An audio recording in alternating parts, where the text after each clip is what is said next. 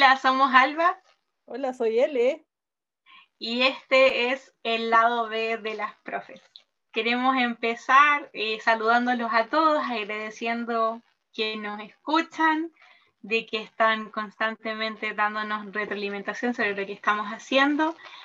Eh, y recordarles a aquellos que nos escuchan, o bueno, comentarles a los que nos escuchan por primera vez que somos profesoras que nos estamos dedicando un poquito a hablar de qué es lo que hacemos cuando no estamos siendo profes. Y tomando en consideración de que estamos en verano, una de las cosas que aprovechamos de hacer es jugar juegos de mesa. Ele, cuéntame, ¿cuál es tu opinión profesional de los juegos de mesa? Bueno, los juegos de mesa, en, en el origen, yo soy hija única, entonces son un, un, deseo que siempre he tenido de, de, obtener, digamos, a alguien con el que yo pueda jugar un juego eh, que, que, sea de interés mutuo, porque claro, puedo encontrar eh, otras personas, podía encontrar cuando, cuando era pequeña otro niño o niña que le gustara jugar, pero el, eh, en un juego de mesa o, o algo así hay que coincidir también en el juego. La, las primeras aproximaciones hacia los juegos fue a través de los, más conocidos y los, los, más antiguos, que son el ludo, el tablero chino, las cartas españolas. Momentos de infancia muy, muy lindos con mi papá y mi mamá, los tres jugando, los naipes españoles jugando a la escoba. Y, bueno, ellos adultos, yo pequeña, y entonces eso me, me, hizo como desarrollar, yo creo, estrategias como para en algún momento ganarles a mis padres y empecé ya ahí eh, objetivo cumplido. Y bueno, y los otros, los otros juegos necesitaba más personas, más niños eh, o niñas de, de, la edad y ahí a veces eso no, no se cumplía. Y bueno, en el colegio uno podía jugar, pero no eran juegos de mesa porque los recreos eran breves y, y, ahí uno, y aparte que en mi época era como, era como tabú llevar un juego de mesa al colegio para jugar, así como, oh, eso está prohibido. Esas fueron mis primeras aproximaciones hacia los juegos de mesa. Pero ¿qué es un juego de mesa? Mira, para mí un juego de mesa tiene que jugarse en una mesa. es, lo básico. que, no, que no me vengan con tonteras, tiene que jugarse en una mesa, a excepción de las cartas, porque obviamente a veces puede estar en, en el suelo o puede estar en cualquier otro lugar. Uh -huh. Y generalmente, no siempre, uh -huh. vienen eh, relacionados con un tablero. Obviamente si vas a jugar eh, al dominó o si vas a jugar a, la, a, las mismas cartas, las españolas o, o, las inglesas, obviamente no vas a tener un tablero. Pero más allá de eso, para mí también un juego de mesa habla sobre competitividad. En mi caso bastante diferente al tuyo, yo tengo cuatro hermanos y los juegos de mesa igual no eran muy recurrentes en, en mi casa en el sentido de tener un tablero, más allá de uno de mis hermanos que estuvo un tiempo bastante metido queriendo aprender y aprendiendo finalmente ajedrez, pero sí jugábamos cartas. Ya.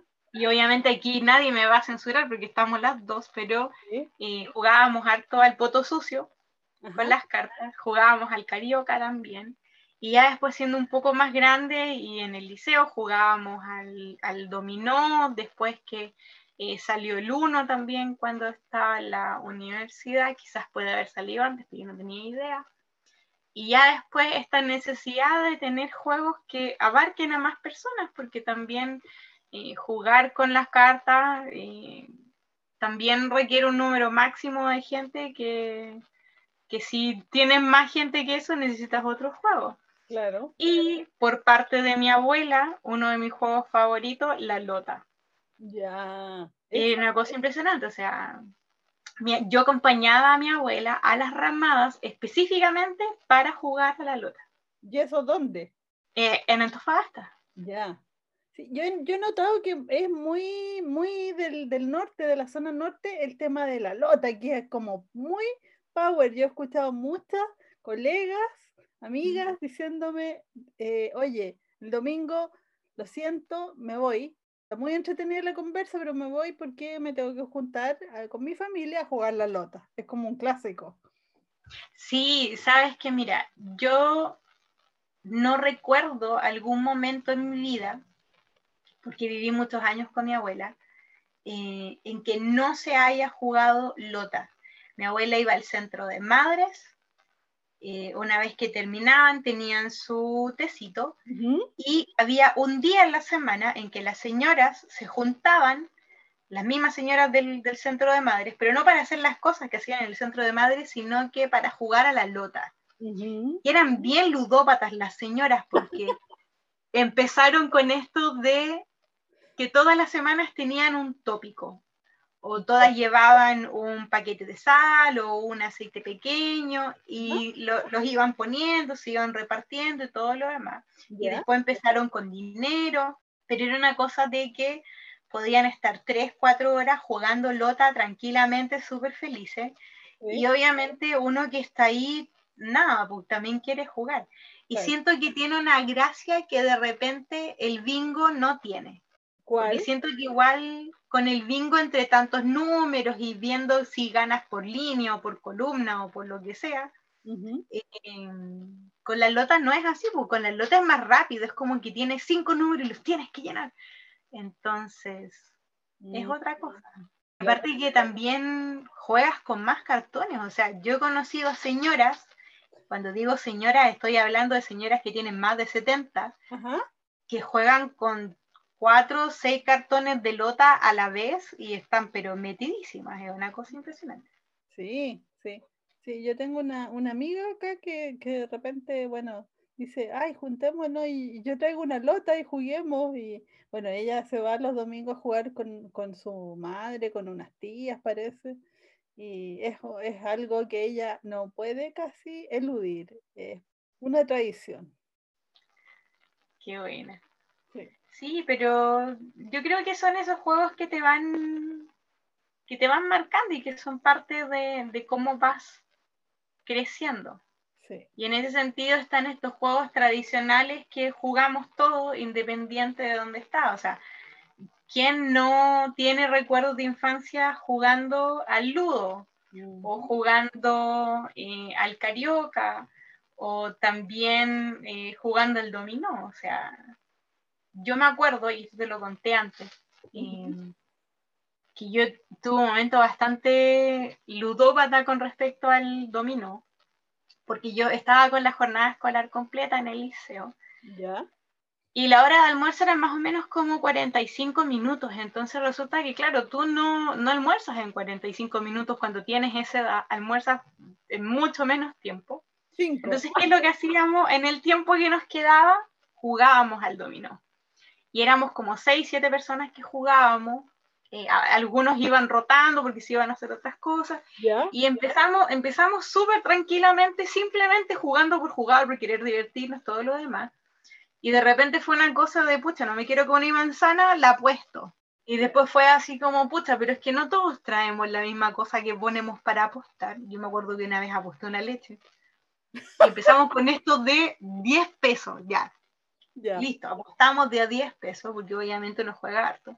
Después así como, no, jugamos de doble, ponemos 50, ya era 50. Y después, ya lo máximo de la ludopatía, no, apostamos 100.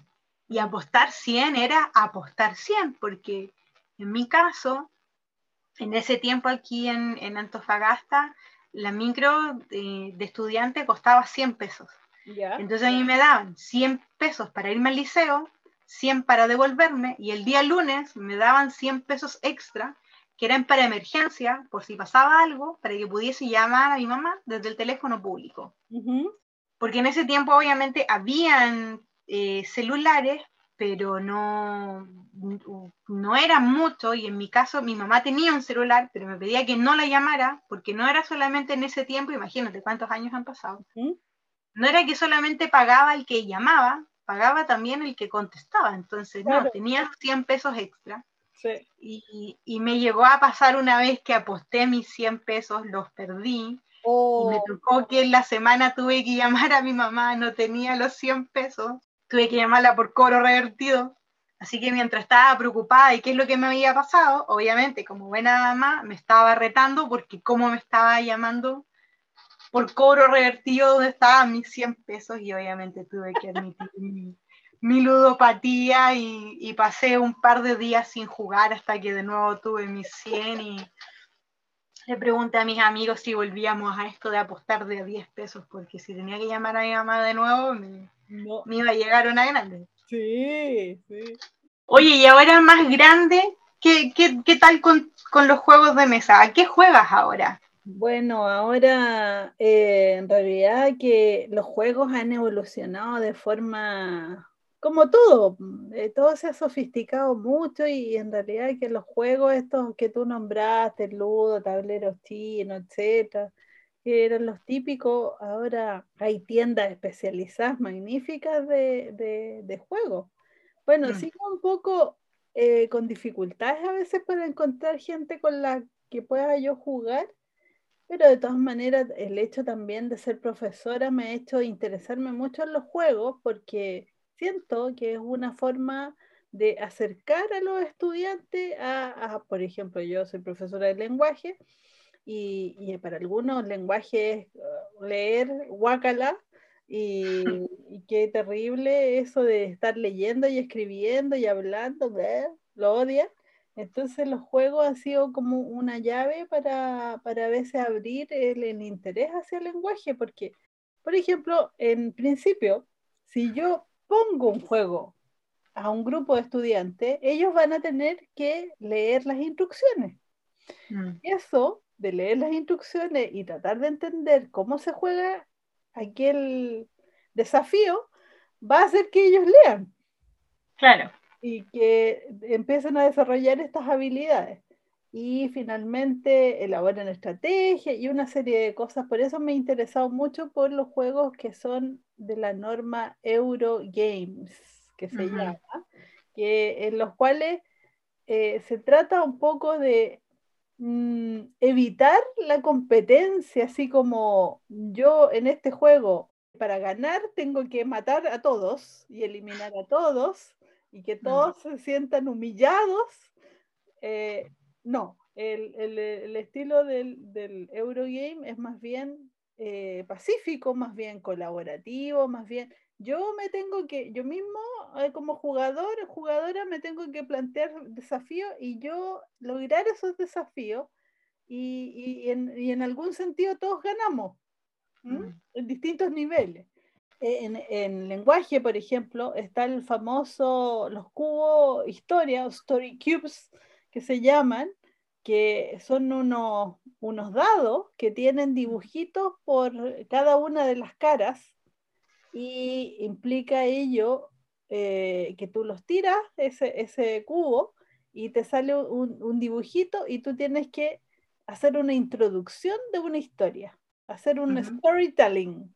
¿Ya? Entonces después viene el otro estudiante, tira eh, los cubos y le sale un, un, dibujo y tiene que desarrollar la historia que el otro dijo con esa imagen. Y hay otro que la tiene que terminar.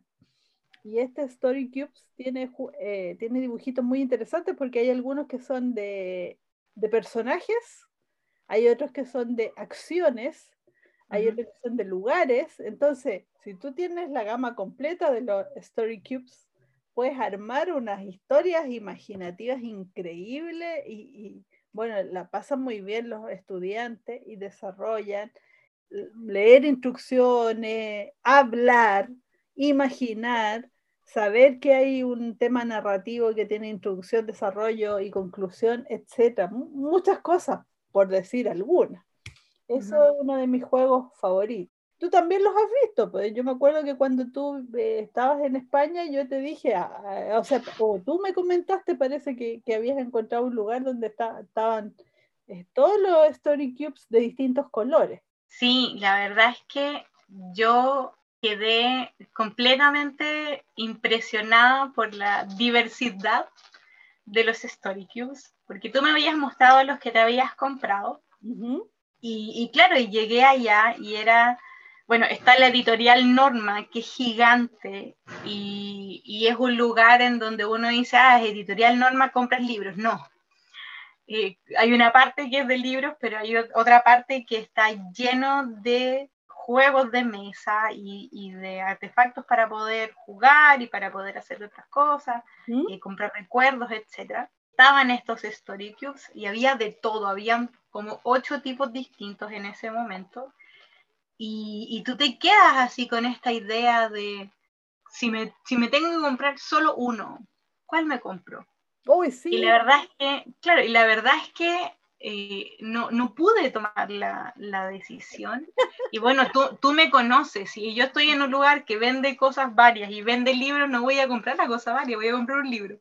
Uh -huh. Entonces no compré los Story Cubes, me compré un libro. Uh -huh. Pero me quedé con eso de, bueno, está este juego que es súper entretenido, lo puedo jugar sola, lo puedo jugar con otras personas, pero ¿cuál compro? Mm. ¿Cuál compro? Esa es la pregunta difícil. Y hay un montón de preguntas difíciles cuando uno juega, Uh -huh. eh, por el hecho de que todos tenemos como esta visión de qué es lo que significa un juego y cómo lo juego. Mm. Pero los Story Cubes te dan esta libertad de tú misma poder ir autorregulándote. Y creo que el lenguaje le sirve un montón. Sí, sí, totalmente. Eh, bueno, yo, yo tengo los verdes, eh, en los Story Cubes, porque eso eran los que habían en la feria del libro de, de Antofagasta. Pero de acuerdo a los colores uno puede tener las diferentes personajes, acciones, etcétera, lugares y otras y otras cosas. Si tiene la, todo lo- lo- la colección completa ya es Master de Master. Pero Claro. es, es un muy buen, muy buen juego, el Story Cubes. Oye, y tomando en consideración que los Story Cubes no tienen como reglas básicas, ¿cómo te sientes tú con las reglas? Porque a mí me pasa, puede ser porque tengo cierto tipo de personalidad o porque soy profe, pero a mí me encanta seguir las reglas al pie de la letra. Yo soy de esas personas que puedo haber jugado muchas veces un juego, pero yo sigo con las reglas al lado mío, revisándole. Cuando a alguien se le ocurre algo distinto, yo soy como, no, no, no, no, las reglas son estas, se juega así. ¿Qué tal tú? Mira, yo voy a confesar que a pesar de eh, que idolatro en la norma europea, el Eurogames, donde nadie es, es perdedor, soy muy competitiva en el fondo. Y por eso mismo, y también por el hecho de ser profesora, siempre que juego, por ejemplo, Carioca, que ahí hay distintas variaciones, que, que sé yo, que, que si vamos a respetar los Jokers, que si los Jokers valen, que si los Jokers no valen, etc. Siempre digo, ya, pero ¿cómo vamos a jugar este juego? Siempre clarificar las reglas antes de, porque eso de que salga alguien diciendo, ah, no, pero es que nadie dijo que, no. Eso para mí es, no, imposible. Sagrado. Sagrado. Incluso en desmedro de mi propia ganancia, yo soy capaz de respetar las reglas y decir, en realidad, las reglas están aquí, me equivoqué y no gané yo, esto, esto es, eh, en realidad ganaste tú porque me equivoqué yo en, en leer la regla, en la instrucción, pero las instrucciones creo que, que eso hace que uno en el fondo no se enoje después. Pues. Las reglas claras conservan un, un buen clima de juego. Sabes que a mí me ha pasado eh, con el uno, ¿Ya? hay mucha gente creativa que le gusta estar inventando reglas nuevas, que le gusta estar jugando con condiciones distintas. Uh -huh. Y yo siempre me he frustrado mucho cuando la gente llega y es como, no, no, no, si yo juego así, o juguemos con esto, o les parece hacer tal cosa, me carga. Y de hecho, hace unos años atrás, ¿Ya? la división de uno de Hasbro sacó como aclaraciones del juego. Y yo me acuerdo que yo me dediqué a sacarle pantallazo a todas esas cosas y mandárselo a la gente que siempre inventaba políticas nuevas para el juego. ¿Ya? Para decirles, viste, no se jugaba así. pero, pero a mí me pasa un, un, poco lo que te pasa a ti, que soy súper competitiva, a mí me gusta ganar, soy muy mal perdedora, pero me gana esto de jugar como se debe. Uh -huh. Creo que esta idea de, de jugar un juego de mesa no solamente involucra las competencias que el juego requiere que tú desarrolles, sino que también requiere que tú seas capaz de aceptar que hay situaciones que, son así y que son así. Y en ese sentido, me gusta cuando jugamos entre muchos y todos tienen esta idea de que sí, que las reglas se siguen y que no hay ningún problema. Oye, ¿y hay algún juego donde tú realmente eh, te sientes así como muy segura que es muy probable, altamente probable que ganes siempre o la mayoría de las veces? Mira, no sé si es que hay un juego en donde yo sienta que gane siempre, porque obviamente uno nunca gana siempre, pero eh, sí debo admitir que a mí me gusta jugar al Scrabble. No hago trampa, no me gusta, pero siempre estoy tratando de hacer los puntos extra. Y sí soy bastante buena para tratar de llegar a esas letras que te dan puntaje extra. Y me gusta bastante jugar al, al, Scrabble. De hecho, jugamos hace como dos semanas atrás eh, y perdí por un punto. Quedé bastante devastada, pero yo creo que es uno de mis juegos más fuertes. Y ya después de ese, del, del Scrabble, yo creo que otro de los juegos en donde voy fuerte es en Cranium. Me encanta Cranium.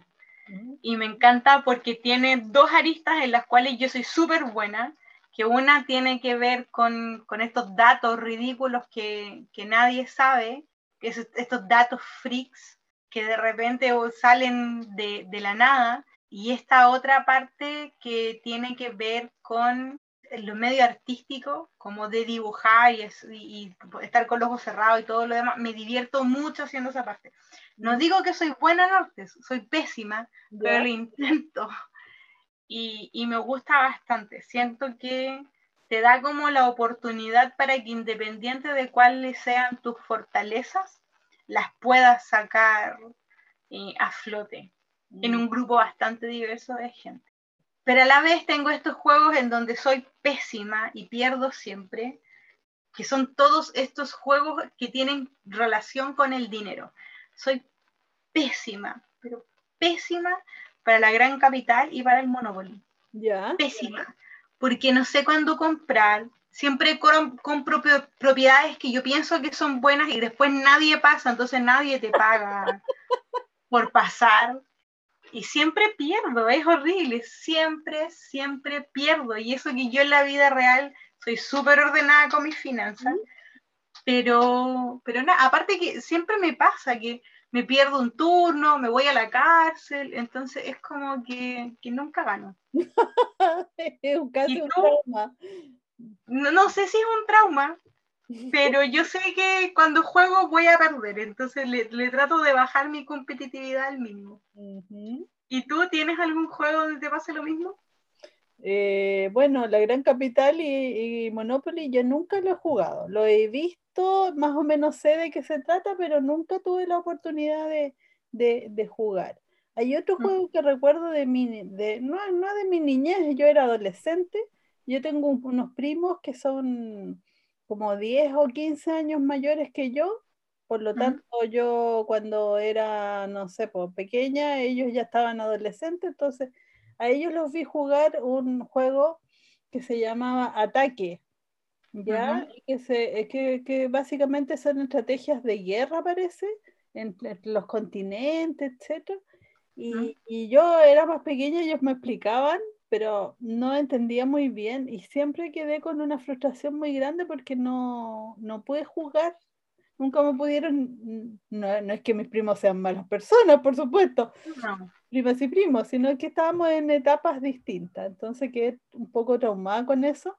Tal vez algún día lo compre para, para solamente para ver cómo, cómo realmente se hace el asunto.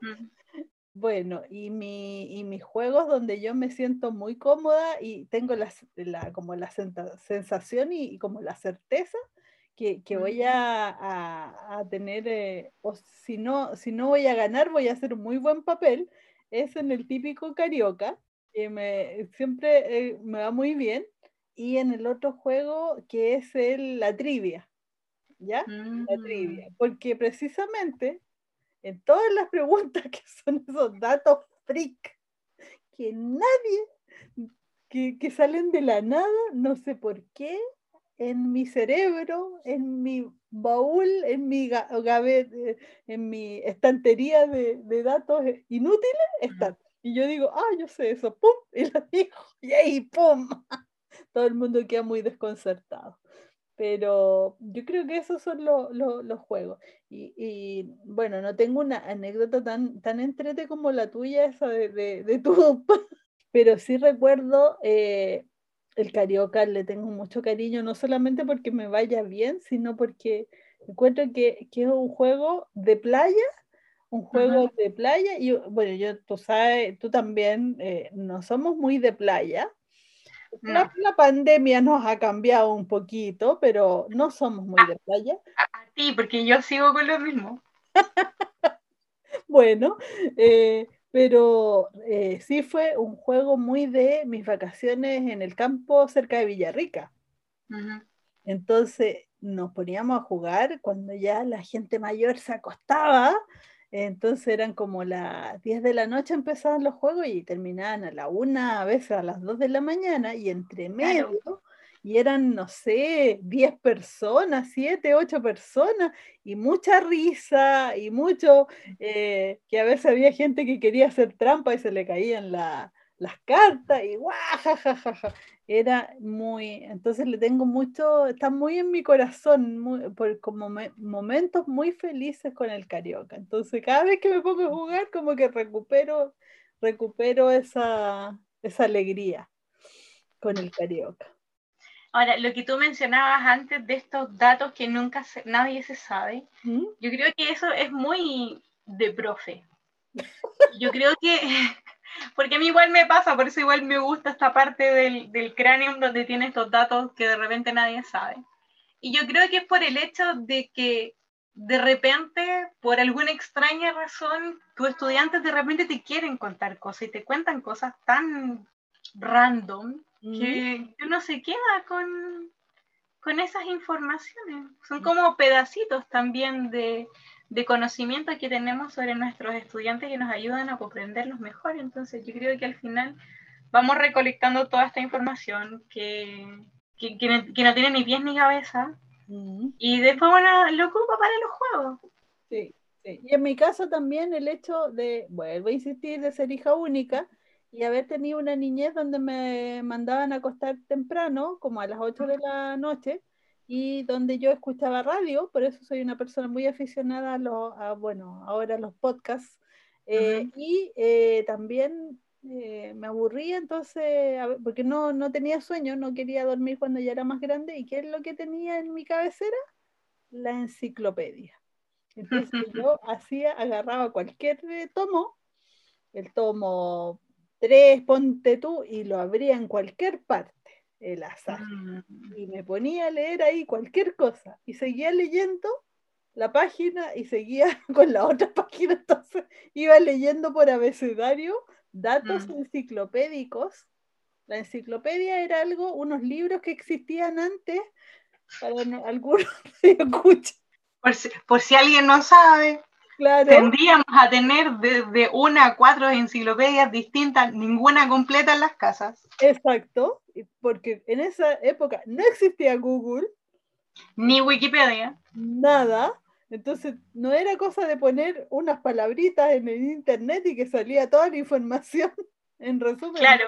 había que buscar por abecedario y dependía, porque a veces ninguna enciclopedia, salvo la británica, tengo entendido, tenía todas las áreas de, conocimiento, pues, algunas eran más humanistas, otras combinaban ciencias básicas, las, mm. artes liberales y las artes más, no sé, pues, artísticas, qué sé yo, pero bueno, por eso a veces sé tanto dato, dato freak.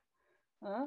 Oye, y en ese sentido, ¿cuál es tu posición con respecto a pasapalabra? Porque si bien no empezó siendo un juego de mesa. Mm. Ahora sí es un juego de mesa. Entonces, ¿qué, opinas? Porque a mí me gusta ver pasapalabra. Eh, me, me, me, divierto mucho trato ahí de, llenar el, rosco con el resto de la gente. No tengo el juego de mesa, pero sí vemos el programa y, me entretengo bastante. Entonces tú que eres tan enciclopédica y además profe de lenguaje, ¿qué te parece? Es que yo he visto el juego Pasapalabra el chileno. Y la, mm. al principio mm, ya fue novedoso, me encantó esto de las palabras y jugaba, por supuesto, y estaba estaba muy contenta, muy feliz, pero resulta que aquí en Chile lo empezaron a dar de lunes a viernes, de lunes a domingo, eh, no sé, tres veces al día y ya...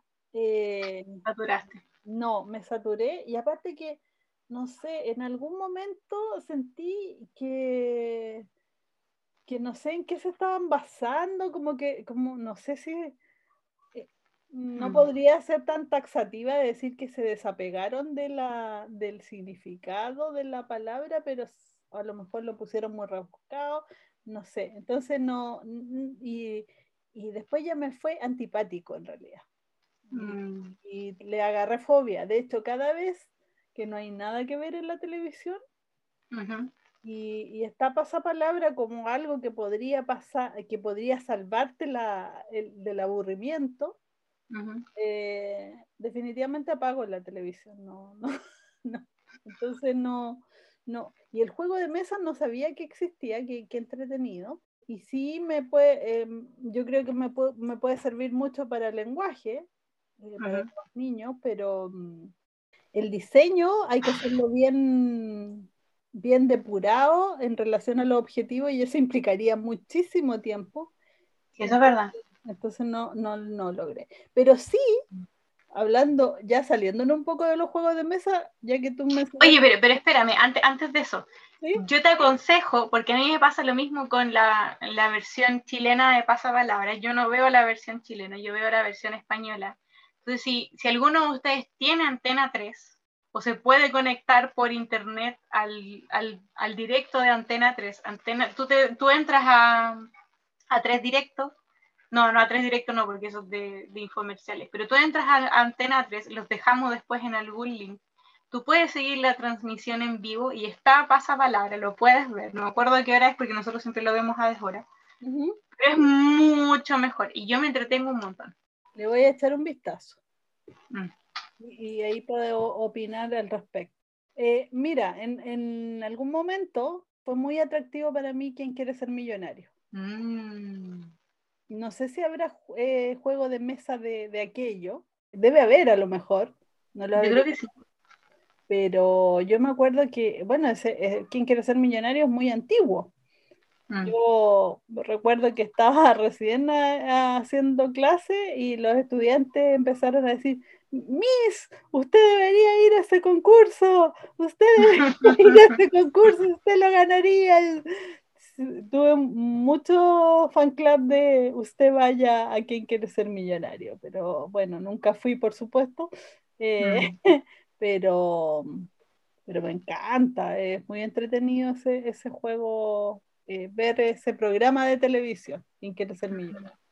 que uno también aprovecha de, de, jugar. No es un juego de mesa cuando uno lo ve por la televisión, pero siempre está esto de la publicidad que después termina sacando un, juego de mesa. Y oye, y cambiando un poco de, esto de, que no es un juego de mesa, pero después se convierte en un juego de mesa, ¿cuál es tu posición con respecto a los rompecabezas? Porque se juegan una mesa y los venden en, en el mismo estante que los juegos de mesa, pero ¿es un juego de mesa?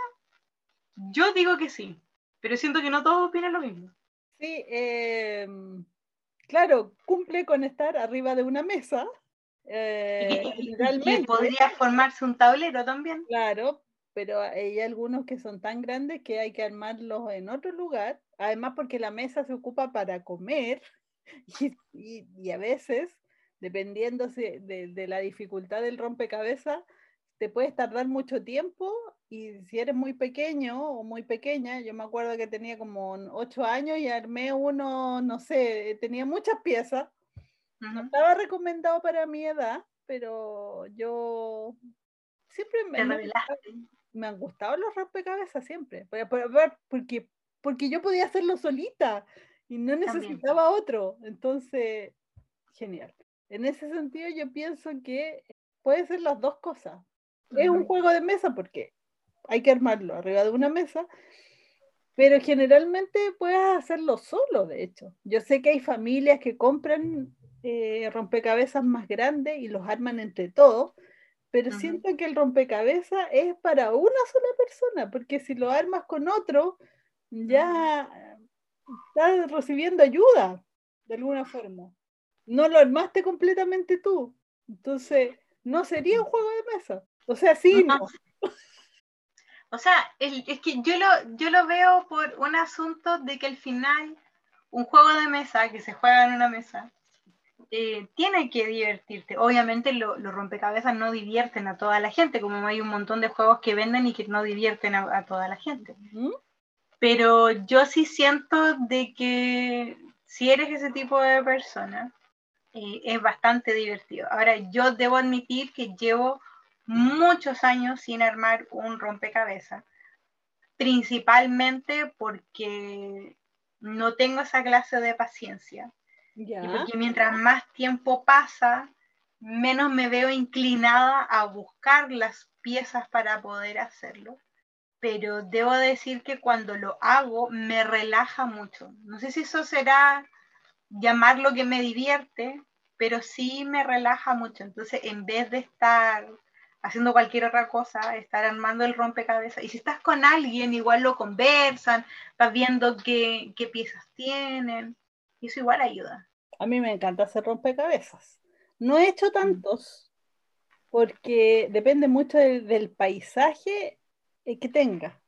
Y lamentablemente los que he visto eh, a lo largo de los años no me han sido atractivos. Pero eh, el último rompecabezas lo armé, creo que hace un par de años atrás, que son dos leones. Lo compré en el Jumbo y disfruté mucho porque me, me pone en un estado de, mente, un poco mente en blanco. Entonces siento que descansa mi mente. Oye, pero si quieres un juego en el que descanse tu mente, yo te recomiendo eh, comprar el Monopoly nuevo. Para Navidad, mi, cuñada le, regaló a mi marido el Monopoly nuevo.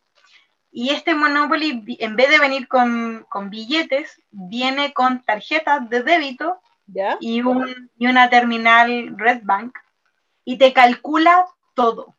Te da tu dinero inicial, cuando pasas por la partida cargas dinero, cuando vas a comprar algo te hace los cálculos. Entonces es súper entretenido porque todo lo maneja el, la maquinita esta, entonces no tienes que sobrepensar, puedes estar conversando, haciendo otra cosa mientras vas girando los dados. Y lo que más me gusta es que es imposible eh, empezar con estas reglas raras que se inventa la gente tratando de hacer trampa, porque la máquina lo lleva todo. No es como cuando llegas y dices, no, pues que me tienes que pagar la casa y me tienes que pagar el terreno. No, la máquina te calcula todo, tú no le pones nada. Entonces, en ese sentido, lo encuentro súper, súper bueno. Genial.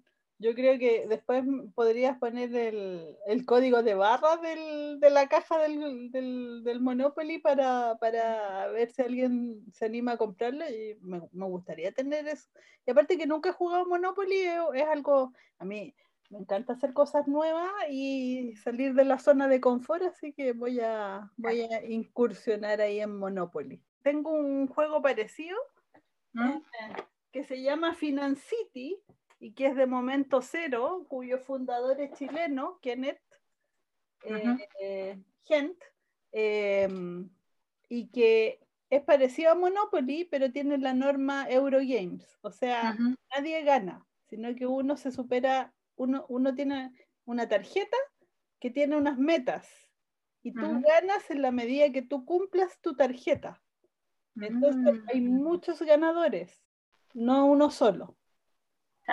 Ya son, en el fondo, entender eh, la economía y cómo hay que ser responsable financieramente y cómo ¿qué es lo que privilegias tú? ¿El bienestar o lo, ir al mall, etcétera? Entonces te, va enseñando eso. De hecho, está eh, diseñado para, para educación.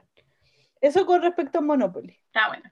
Bueno, cuando ya esto se acabe, porque nosotros ahora estamos en, en fase 2, por fin terminamos la fase 1, no sé cuánto nos dure, pero ya cuando esto pase y estemos vacunadas y todo lo demás, yo creo que vamos a tener que empezar a, a hacer días de junta para juegos de mesa. Sí. Y ahí aprovechamos un día de jugar al, al Monopoly. Oye, y hablando de, de, de, algún día de jugar, te tengo que presentar un juego que es el último que he estado jugando. Se llama Timeline. No sé si lo ubicas tú. No, no lo conozco. Mira, este juego consiste en lo siguiente, es muy simple. Tiene unos masitos de cartas con unos dibujitos, que son estos dibujitos, estas cartas. Que ustedes los van a poder ver en el Instagram si es que nos siguen en el lado B de las profes. Claro. Y eh, aquí aparece, por ejemplo, reparte cinco cartas a cada jugador y pones una carta encima de la mesa. Y por ejemplo, podemos poner esta carta que dice el primer hombre en el espacio. Y aparece el dibujo del astronauta de Unión Soviética, cuando se llamaba Unión Soviética, CCP. En el medio, y ahí se da vuelta, y eso fue en el año 2010.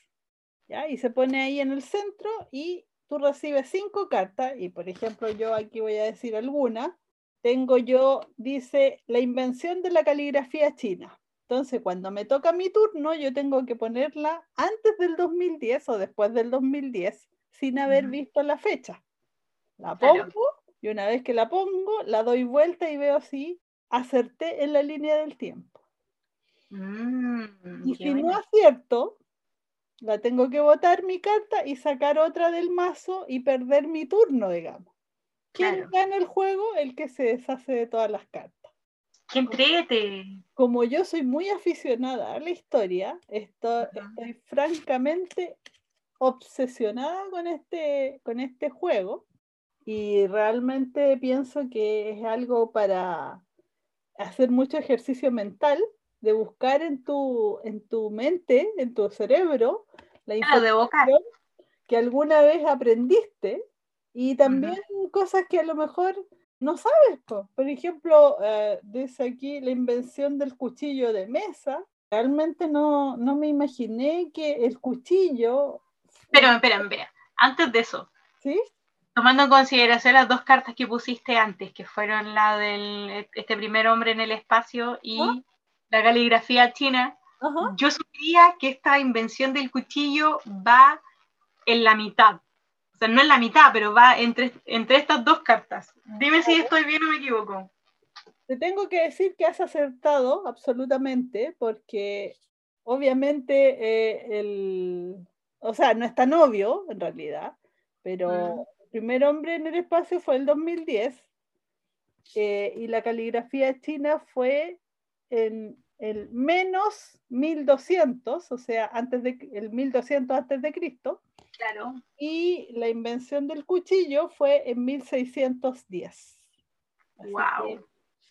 Tú en este minuto habrías ganado esta, este, eh, tu, tu, ronda y, estarías ya en condiciones de seguir avanzando. Entonces, es muy interesante. A mí me daría miedo jugar contigo. Oh. Pero no importa, porque uno, porque es entretenido, o sea, de repente hay cosas así como que incluso se pueden comentar, uy, qué, qué increíble. Por ejemplo, yo una vez no, no, no sabía que el tenedor fue inventado antes que el cuchillo. Yo imaginaba que el cuchillo era más importante cortar y no, pues ah, parece que eh, las civilizaciones estaban más preocupadas de pinchar. Claro, porque igual tenías tus dientes para cortar. Claro, claro. Buen punto, buen punto, buena lógica. Entonces, bueno, una serie de cosas que uno puede comentar y entretenerse mucho con esto de los juegos de mesa, que es algo que podemos hacer también en, en el poquito tiempo que tenemos cuando nos estamos planificando, corrigiendo. Sí, yo, yo creo que mientras estamos en periodo de clase, los juegos de mesa quedan bastante relegados. Empolvados totalmente. Más porque uno está buscando que en estos tiempos libres uno pueda hacer algo en lo que uno no ocupe tanto la cabeza, que no, que no te dediques tanto tiempo. Porque si juegas la gran capital, tú puedes estar todo el día jugando ahí. Entonces, es ahora en el verano en donde uno puede llegar y sentarse y estar ahí. Y en estos tiempos de pandemia, en donde no puedes estar sentado todo el día mirando películas y series porque te terminas aburriendo, y es que tienes el beneficio de estar con tu familia o estar acompañado quizás de, de alguien con quien compartes tu, tu, vivienda, poder jugar, poder hacer otras cosas. Y, hay que decirlo, yo creo que los juegos de mesa desarrollan muchas competencias que de repente nosotros no pensamos y que por eso también existe toda esta área en educación que es de la gamificación, que también tiene que ser muy bien pensado y como tú decías antes requiere mucho de estar revisando cuáles son los objetivos, cómo lo llevo a cabo, cómo lo planteo ante mis estudiantes. Y, es algo que de repente se pierde. Yo creo que la gente cada vez va pescando menos lo, los juegos de mesa. A mí me encantaría tener eh, muchos juegos de mesa, pero yo sé que también jugaría quizás una vez al mes. Pero claro, ya, yo creo que como consejo así de profesora no, no es el objetivo en, en, en, todo caso, pero me sale lo profesora, lo siento, eh, si hay alguna familia que, que esté escuchando este, este, podcast, yo les recomiendo mucho eh, este juego que acabo de nombrar, Timeline, porque se pueden divertir aprendiendo historia, pueden jugar eh, entre muchos y, y, aprender cosas y conversar. Está también el, el juego Dixit, es un juego donde aparecen unas imágenes y tú tienes que, es parecido al Story Cubes, pero son unas imágenes bien eh, fantasiosas, entonces uno tiene que ir eh, Dixit, diciendo lo que, lo que tú crees que cuenta la imagen. Y entonces eh, es uno de los recomendados a nivel mundial, e, es el juego más popular de, la, de los Eurogames. Está también Catán, que es desarrollar civilizaciones, algo así mm, que no, no me es tan atractivo ese, pero igual encuentro que eh, ha sacado muchos premios, etcétera, como juego y que puedan en familia compartir estos momentos que lamentablemente a veces estamos, bueno, por obligación y por el tema de la salud en pandemia, en cuarentena, es un, una buena forma de, de integrar a la familia, a lo mejor designar un día y jugar entre todos, y porque también permite conocerse y relacionarse con, en otro aspecto con, con, con, el otro. Sí, ¿no? y además de que nos da un espacio también de, de, desconexión, de no estar mirando pantalla, de no, ya sea en el computador, en el celular, en la televisión, nos da un espacio para poder conversar, para generar este espacio, como tú decías, de, de, de poder conocernos también un poco más. Y yo creo que muchas veces nos quedamos con, con, este tipo de entretenimiento que habíamos hablado en las otras semanas, de las series, las películas, los libros, que son más personales, y, y, dejamos esto social que de repente también, no solamente en tiempos de pandemia nos hace falta, sino que eh, en el resto del tiempo nosotros, nosotros somos seres humanos, necesitamos esta conexión social. Y, y, los juegos de mesa también nos ayudan a poder estar ahí, por más de que alguien siempre termine enojándose por competitivo, son espacios súper ricos en, en aspecto social. Uh -huh. Porque hay otros juegos que, que, no son tan, que son muy entretenidos, mm. pero no son tan valóricos. Por ejemplo, hay un juego del padrino, ah. donde tú tienes que, tú, te toca una familia y el objetivo es congraciarse con el padrino, ir haciendo trabajo, trabajos mafiosos, por supuesto, de matar gente, engañar, traficar esos no son tan valóricos, por lo tanto, a lo mejor no, no son tan recomendables para jugar en una familia, pero sí son muy entretenidos. Claro. y como estamos en el lado B. Sí, también. Ahora, lo, lo bonito y lo importante es encontrar un juego que tampoco te aburra en el tiempo, porque también eso fome, o sea, los juegos de mesa tampoco no son tan baratos. Entonces, comprarte uno con el que tú sepas que no te vas a aburrir fácilmente y que se convierta en una inversión más que en, un gasto más de entretención. Exactamente. Bueno. Entonces, con esto terminamos nuestra conversación de, los juegos de mesa. Sí, pues esperamos que, que se hayan divertido con nuestra conversación y le agradecemos muchísimo a los seguidores que tenemos en Instagram, que ya estamos llegando a los 200. Muchas gracias por seguirnos y bueno, vamos a publicar ahí eh, distintas carátulas de los juegos de los que hemos hablado y que son muy entretenidos. Y si ustedes tienen más comentarios y preguntas, por supuesto. Recomendaciones propias también. Sí, por favor escríbanos y, díganos sus su sugerencias. Bueno, que estén bien y nos escuchamos la próxima semana. Hasta pronto.